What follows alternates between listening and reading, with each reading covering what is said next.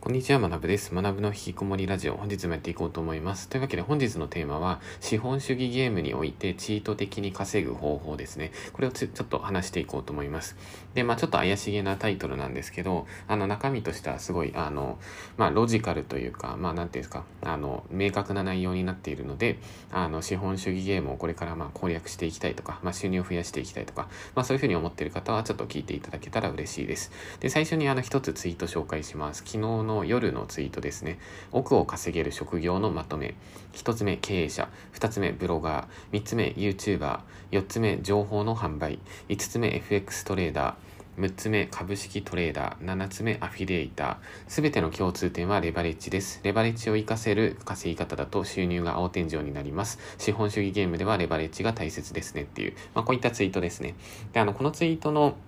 まあちょっと余談なんですけど、まあこういうツイートするとまあ大体拡散されやすいんですよね。まあ箇条書きで、それでまあわかりやすくてみたいな。で、まあ多分これ拡散されるだろうなと思ってツイートしたら、まあ案の定でまあ多分100リツイートぐらいされたので、まあ一旦まあこれをちょっとまあ Voicy でも深掘りしてみようかなみたいな。まあ昔僕が YouTube やってた頃はまあこのスタイル結構使っていたんですけど、まあ最近あんまやっていなくて、まあなんか久しぶりにちょっとまあこれでもやるかみたいな。まあそんな感じですね。で、あの、じゃあ早速話していくんですけど、あの、このツイートした時に、まあ Twitter であの、いくつかコメントが来ていたんですね。で、まず、えっと、一つっていうのが、え、レバリッジって何ですか？みたいな。まあ、そういった疑問を持っている方とか、あともう一つが、あ、やっぱ会社員だとダメなのか？みたいな。まあ、このあたりを、あの、考えている方とか、こういったコメントが多かったので、まあ、こういう疑問を解決できるようなラジオにしていこうと思います。というわけで、じゃあ本題入っていくんですけど、じゃあ最初、レバレッジとは何かっていう話をサクッとしようと思って、これ結論から言うと、えっと、レバレッジって、まあ、いろんな言い方があるんですけど、まあ、僕が思うに分かりやすい表現としては、えっと、拡張できる状態、まあ、それをイメージするといいと思います。そう、あの、なんかこう、何倍にも何十倍にもバーンってこう拡張できるみたいな。で、じゃあ具体例で考えていこうと思うんですけど、えっと、営業マンとブロガーっていうのを比較しますね。で、営業マンの方、まあ、これ聞いてる方で営業やってる方いると思うんですけど、あの、必死にアポ取りをして、それでこう、アポしながら営業していくとするじゃないですか。ってなった時に、あの、どんなに頑張っても多分1日10アポぐらいじゃないですかね。1日10件アポ入れたら、まあ相当すごいですよね。でも、じゃあ一方でなんですけど、ブロガーの方、まあもともと僕ブロガーだったと思うんですけど、まあそういった場合に、じゃあ何か商品をセールスするような記事を書くじゃないですか。で、書いて、じゃあその記事が 300PV 読まれました。300回読まれました、みたいな。まあこういう、あの状況ってまあ結構普通に作れると思うんですね。まあ 300PV ってそんな多くないので、ってところで、じゃあその際に今その営業マンとブロガー2人を登場したと思うんですけど、どれぐらい差が出るかっていうと、例えば営業マンの場合は10回アポに行くじゃないですか。で、その際に、まあこの営業マンじゃ結構レベル高い人で制約率が例えば20%、まあ例えば、えっと、10名の方に会うと、そのうち、えっと、20%が商品を買ってくれる。まあ要するに10件会いに行ったら2件売れるみたいな。まあそんな感じですよね。まあだから2件売れましたと。一方でじゃあブロガーも同じ商品を売っているとして、で、それで、あの 300PV っていうそのアクセスを集めるじゃないですか。で、その際に、まあブログ記事だとどうしても制約率下がってしまうので、まあ、仮に5%ぐらい出し出せたとしますよね。で、人によっては5%高すぎって思うかもしれないんですけど、まあ5%ぐらい普通に出るんですよね、結構。僕のブログとかだとそれぐらい出てて。ってことは 300PV 来たら、えっと、15件ぐらい売れていくんですね。300×0.05 イコール15件。まあこの時点で、えっと、営業マンの方っていうのはもう10アポして2件じゃないですか。でもブロガーは1記事を書いて、しかも放置するだけで15件売れていくみたいな。もうこの時点でも7.5倍差が開いてるんですね。2件と15件。その差7.5ですね。まあそんな感じで、あの、これっていうのは、その、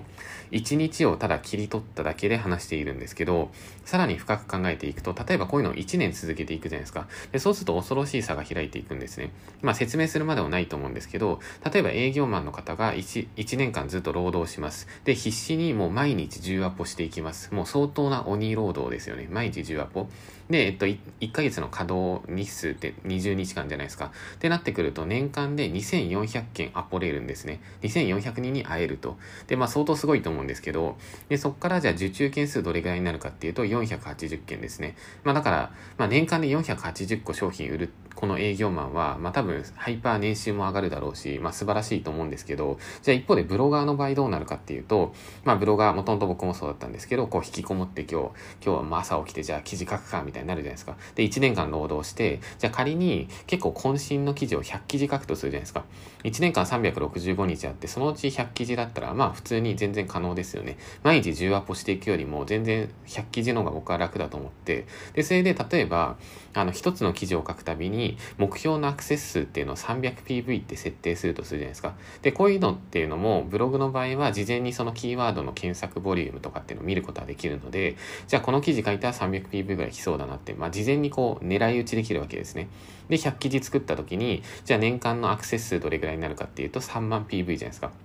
あの、300PV×100 記事、3万 PV ですね。で、3万回、えっと、ページが閲覧されて、で、そこから商品が制約率5%で売れていくとすると、300、あ、300ね、3万 PV×0.05 ですね。そうすると何個商品売れるかっていうと、1500件売れるんですね。なんか先ほど営業マンが鬼労働して超ガチでやりまくって、それでまあ年間まあ480件、まあ要するに年間500件ぐらいまあ商品を売ったみたいな話したじゃないですか。でも、えっと、ブロガーの人っていうのは1500ですね。だその差っていうのはもう1000個の差が生まれてるんですよ。で、これってもうめちゃくちゃやばくないですかね。1000ですよ。しかも、あの、今言った話で、じゃあ皆さんどっちの人生をやりたいですかってなったら結構ブロガー目指す人も多いんじゃないかなと思って、毎日10アポしてたらまあ相当きついじゃないですか。で、これっていうのがまあレバレッジのまあ秘密というか、まあ資本主義を攻略する本当にその、まあ僕が主にここ多分一番重要だと思ってるんですよね。で、あの、今回の後半でも話すんですけど、僕はその日々働く時とかも、ここめちゃくちゃ意識しているるので、まあそこもちょっと後ほど話します。というわけで一旦まとめていくと、えっと、レバレッジっていうのは要するに拡張できる状態っていう、まあそこを、あの、覚えておきましょうって感じですね。で、えっと、レバレッジの効く職業と効かない職業だと大きな差が生まれる。ここも分かりましたよね。営業マンとブロガーを比べた際に。で、それで、あの、まあこの営業マンとブロガーの人って今じゃあその1年間働いて商品売れる数でまあ1000件ぐらい差が開いちゃったわけじゃないですか。で、その際に、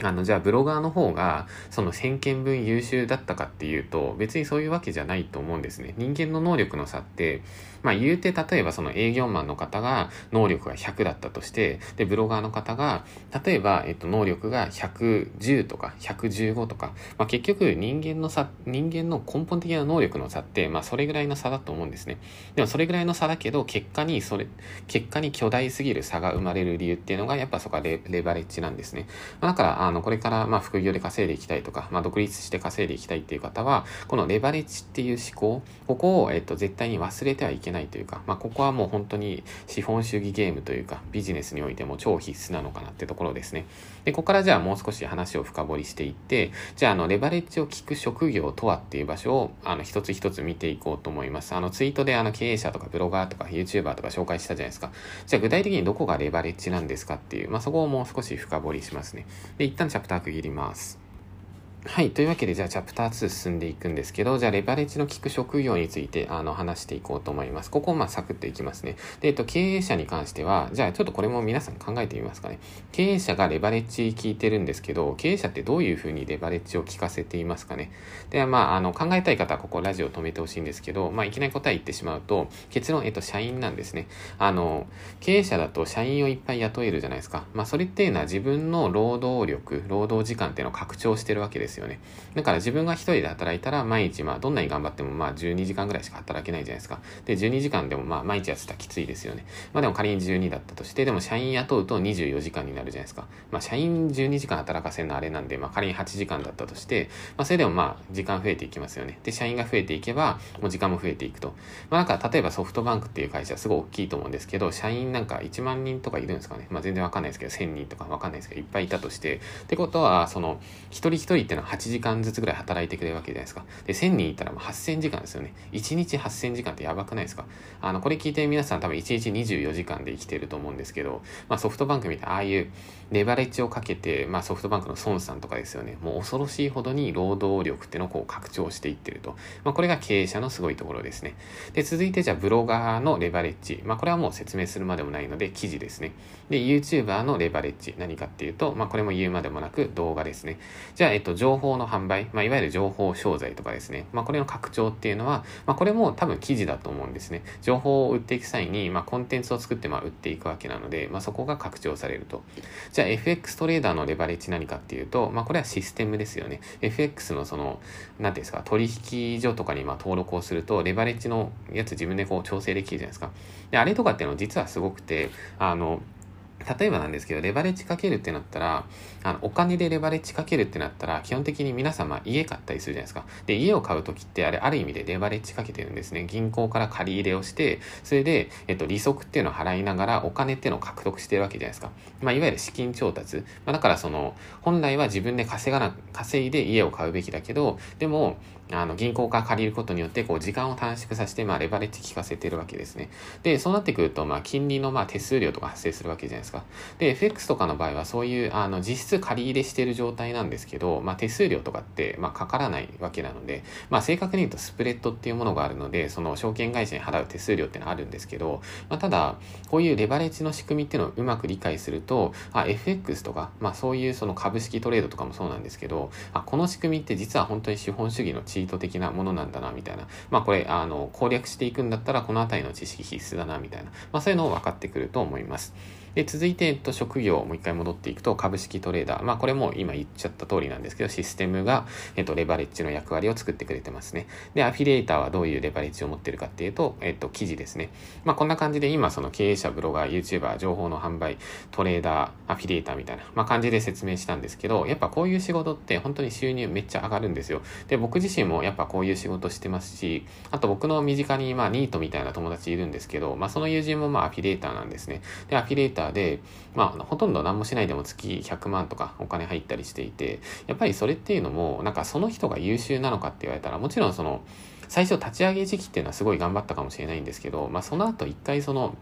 ある程度サイトにアクセスが来ちゃうと、まあ、結構まあ割と安定したりするんですよね。まあ、だから、あの、まあ、結局人生でこううまく勝ち上がっていくには、まあ、どこのフィールドで努力をするかっていう、まあ、そこが本当に重要なんじゃないかなっていうふうに思ってます。で、えっと、参考まで僕の、えっと、現在の状況を話すと、まあ、なんかこういう言い方するとなんかすごい自慢っぽく聞こえちゃうかもしれないんですけど、まあ、ただ、あの、実際の事実として、あの、覚えておいてほしいこと、まあ、こういう話って絶対学校でも習わないし、まあ、学校の先生が言うわけけもないし、大学の教授も絶対に話さないことですね。で、例えば僕の場合、毎日仮に10時間ゲームするじゃないですか。で、10時間ゲームして、わ、今日楽しいみたいな、何もしないみたいな。で、だったとしても多分月収数百万っていうのは継続できるんですね。で、なんでかっていうと、ブログ記事が1000本以上あって、YouTube 動画500本以上あって、で、最近、 Voicy ってこのラジオも頑張ってるので、まあこれもまあ100本以上もストックが溜まっていて、まあこういったコンテンツっていうのは、まあ僕は寝ていようが、まあ何してようが、旅してようが、まあずっとこう再生とかされるわけですね。まあこういうのがもう本当にレバレッジなわけですね。っていうところですね。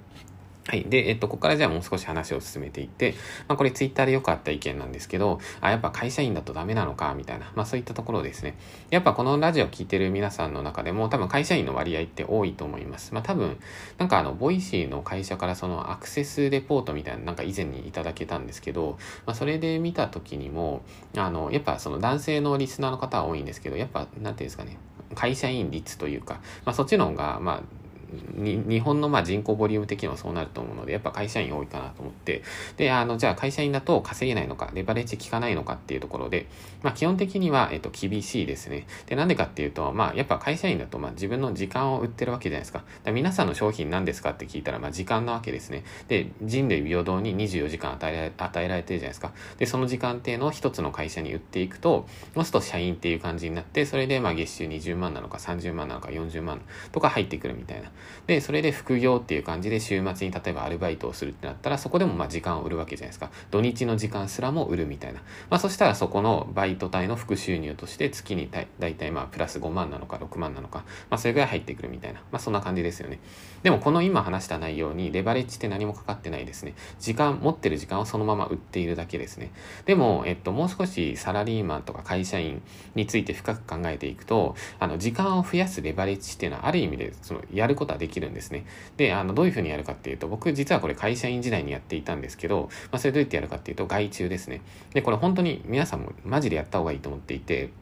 あの、会社にいると普通になんかこれ、本当に無駄な仕事だな、みたいな、雑務だな、みたいな。例えば、エクセルになんかデータを入力していくとか。まあそういうのたまに仕事あったりするじゃないですか。で、僕、新卒で会社入った時に、まあそういう仕事あったんですよ。で、その仕事を、あの、社長からや、社長っていうか上司か、上司にやってって言われた時に、あの、僕すぐ言ったのは、あ、これもうじゃあマニュアル化して外注していいですかって、速攻で聞きまし、聞きましたね。で、なんでそういう風なやり方をするかっていうと、まあ結局、その成長につながらない仕事をして、そこに時間を割いていくじゃないですか。で、それをやればやるほど人生ってどんどん不利になっていくんですよね。なんでかっていうと、その無駄な仕事をやってる間に他の人、他のちゃんと勉強してる人っていうのはもっと有益な仕事をしてるわけじゃないですか。まあ、だから、あの、まあ、ある意味で結構残酷な仕組みなんですけど、まあ、自分の仕事、無駄な仕事っていうのを外注して、それで、あの、その外注をしてやってくれた人っていうのは結構まあ人生不利になっちゃうわけですよ。まあでもそう、まあでもその人っていうのは一応お金っていう対価を得ることはできるので、あの、全然まあそれはそれで、まあ、なんていうんですか、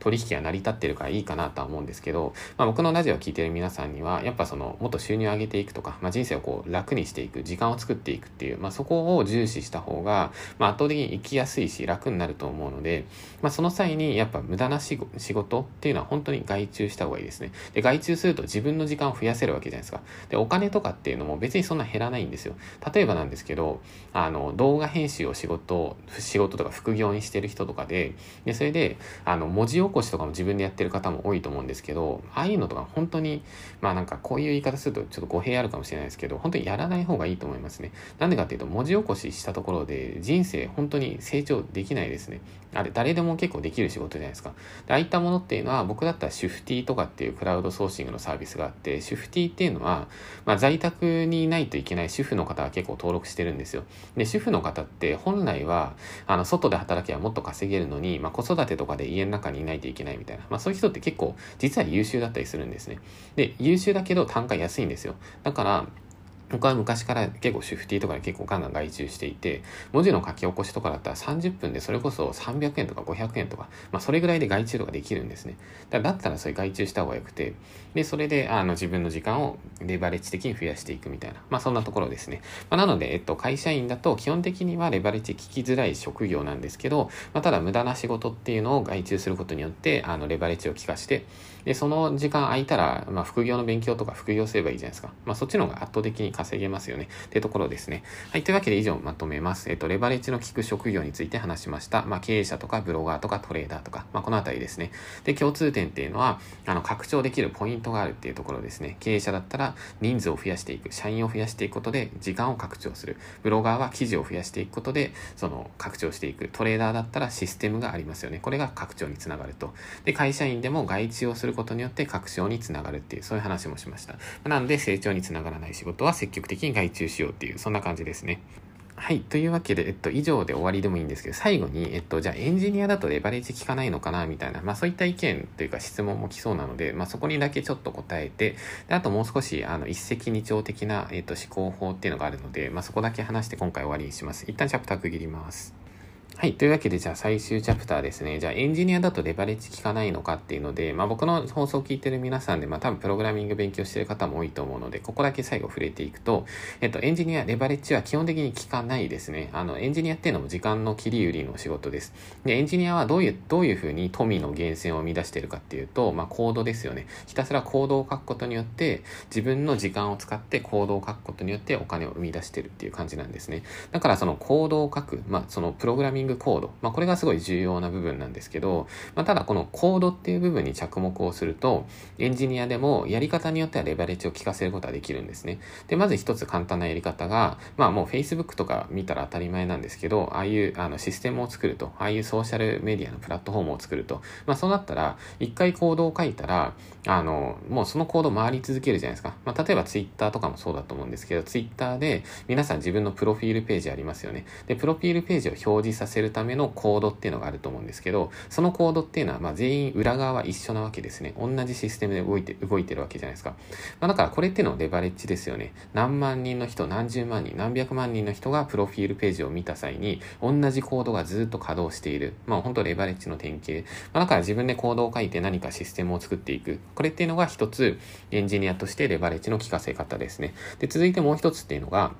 まあこれすごい簡単で僕がやってた方法なんですけど、えっと自分で書いたコードっていうのを書き溜めていって、それで次回の仕事にも再利用するっていう、まあいわゆるまあリサイクル的な発想ですね。あの、エンジニアの富の源泉っていうのはコードって言ったじゃないですか。だからその何か受注をして仕事をする際にコードを一行一行書いていく。まあそうなったらその一行一行のコードっていうのが自分の給料にこう反映してくるわけじゃないですか。で、一個一個書いていってもいいんですけど、まあ大体まあ仕事やってて気づくのが、まあコードってまあ大体同じなんですよね。あ、この仕事でもまあまたこれね、みたいな、またこれね、みたいな、あ、またこれか、みたいな。まあ要するにその世の中で求められているシステムとかっていうのは大体似通ってるんですよ。会員登録のシステムが欲しいですとか、あと決済のシステム入れたいですとか、まあ大体一緒なので、まあだったらその、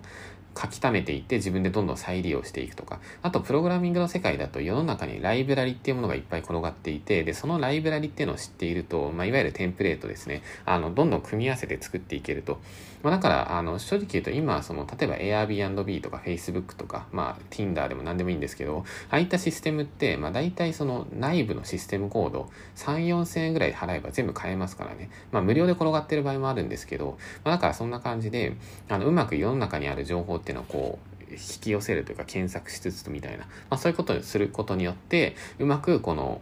行動をリサイクル再利用してそこが結果的にレバレッジにつながるみたいな、まあ、そんなところですね、まあ、だからあの今話したような話っていうのをあの理解しつつあの実践できるようになるとあの人生っていうのは常に一石二鳥になっていくんですね。であの一石一鳥何かして一返ってくるみたいな、まあ、そういうやり方だとやっぱ平凡な結果しか絶対出なくてでも何か行動した際に2返ってくる3返ってくるみたいな、まあ、そういうやり方をするとやっぱそういう人って成果につながりやすいと思うんですね。で例えばじゃあどういうふうなやり方があるかっていうと、まあ、僕が普段やってるやり方で最近だとまあ FX 勉強してるんですけど、まあ、それでもともとはまあ自分でこうたただ単に勉強してたんですけど、まあこれちょっと効率悪いなと思ったんで、あの今思考とか FX のその勉強過程全部 Twitter に公開するようにしています。で、そのアカウント別にまあそんな有益じゃないんで積極的にあの公開はしてないんですけど、まあそのアカウントに全部書くじゃないですか。で、そうすると、あのどういう一石二鳥のメリットがあるかっていうと、まず、えっと、勉強するじゃないですか。まあこれがその行動ですよね。それに対するリターンっていうのが、あの思考を全部 Twitter に書くことで、まあそれいい意味でプレッシャーになるっていうのがまず一つのメリットですよね。で、プラスで、えっと、フォロワーっていうのも、まあ、じわじわと増えたりしてるんですね。っていうのが、えっと、二つ目のメリット。まあ、だから一つ行動する際に、まあ、良い意味のプレッシャーとフォロワー増加、発信力の増加っていう2つを得ることはできるじゃないですか。だから、あの、コツコツ一人でやっていくよりも、あの、ある意味で拡張してるというか、まあ、便利だと思うんですよね。ってところとか。で、あとは、えっと、もう一つが、えっと、ゲーム練習とかもそうなんですけど、ゲーム練習しながら僕全部配信してるんですね。で、配信するときに、じゃあどういうメリットがあるかっていうと、これも FX と一緒でいい意味でプレッシャーになるっていうのと、あと、えっと、フォロワーが増えていくっていうところ。まあ、ただ自分で、あの、ゲーム好きな人でこう、日々ゲームするでもいいと思うんですけど、あの、それだけだと、やっぱ、ゲームをプレイする、ゲームが上手くなる以上っていう、まあそれだけの世界じゃないですか。でもそれだけだとコスパ悪いので、ゲームをプレイする、配信をする。そうするとプレッシャーがかかって、でも成長しやすくなる。プラスアルファでゲームを見てくださる方とコミュニケーション取れて、それでフォロワーっていうのをチャンネル登録も増えていくみたいな。まあこういう感じで、あの、まあちょっと考えたらいくらでも工夫できる場所ってもう無限にあると思うんですよね。で、こういうところで、あの、結構その恥ずかしいからとかっていう理由でやらない方も多いんですけど、あの、まあ黒歴史とかっていう言葉もあるじゃないですか。黒歴史って言っても別にその無名な人の黒歴史なんてまあ誰も見てないので、まあ別に黒歴史なんてな生まれるはずがないというか、あの、まあそもそもなんかあなたのその、そんな行動を歴史と呼びませんよみたいな、まあ、結構ひどい言い方になってるかもしれないですけど、僕はまあそういうふうに考えているので、まあそんなところですね。まあなんで一石二鳥を考えながら、あの、今普段皆さんこれ、ラジオ聞いてる方は多分勉強してる方も多いと思うんですけど、あの、もう一段階この一石二鳥を追加できないかなみたいな、まあそこをもう少し考えてみる。で、一石三鳥、一石四鳥、一石五鳥とか、まあそういうやり方って全然世の中いっぱいあるんですよ。で、稼いでる人そういうことやってるので、あの、もっとその効率的にあの生きていくといいかなっていう、んなところで今日は終わりにしようと思います。というわけで、えっと、資本主義ゲームにおいてチート的に稼ぐ方法っていう感じで話してみました。で、えっと、以上なので、じゃあ最後に一瞬雑談をすると、えっと、まあ雑談というか、なんかあの、あれですね。先週ぐらいまでか、まあ、4日前ぐらい、5日前ぐらいまでかな。まあ、結構その、僕は失神に苦しんでいたんですけど、まあ、最近あの、徐々に薬が効いてきたのかな。まあ、良くなってきて、それで今日一応もう一回皮膚科行くんですけど、あの、まあ、大体治ってきたので、まあ、このまま順調に治ればいいかな、みたいな、まあ、そんなところですね。で、あの、まあ、病院行って、それでであとはまあそんなもんかあとまあ FX やってゲームしてっていうまあすごい平凡な一日を、まあ、今日も過ごしていこうと思いますまああのあれですよねあのなんか